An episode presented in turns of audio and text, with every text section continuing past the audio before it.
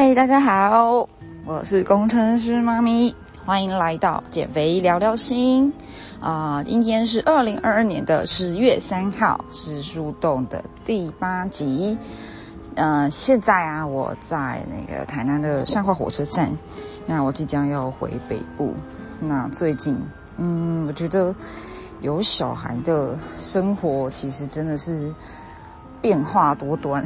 有时候计划赶不上变化。其实我本来在九月中的时候就要回北部了，嗯，对，因为我其实是跟小孩子分开来住的，但是呢，反正就是说不清的原因，所以我又持续的延误回回程到了十月初。好，那刚刚其实呢，小孩子崩溃，然后我就发现，其实我真的很容易心软，我就觉得看到小孩子哭，然后我就觉得，哎呀，真的不想不想这样子的生活，但是真的不想吗？其实想想啊，这一次为什么会做出这样的决定，真的完全是想要好好的做自己。啊、有人会说你是一个冷血妈妈，你不适合当妈妈，这样不是一个妈妈该有的样子。有很多外界的框架呀、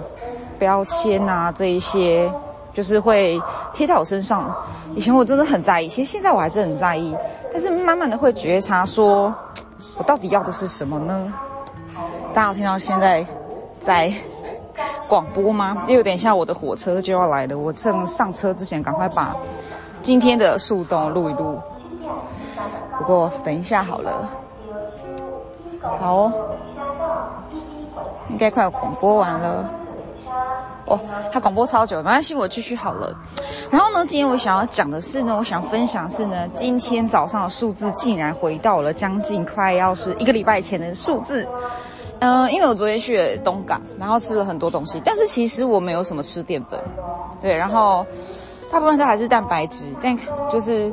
呃，反正今天早上数字真的不好，我觉得有时候我的数字是蛮